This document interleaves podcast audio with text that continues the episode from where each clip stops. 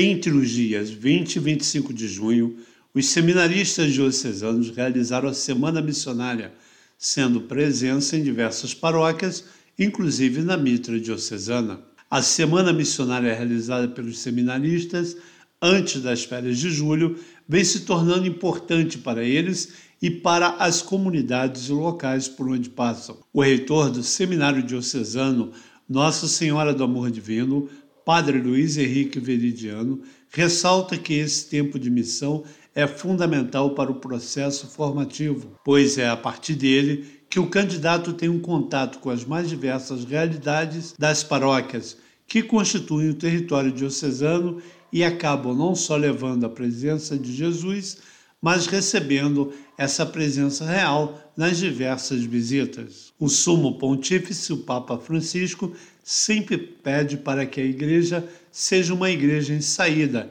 que vá ao encontro de todos. Todos têm o direito de conhecer e experimentar o Evangelho.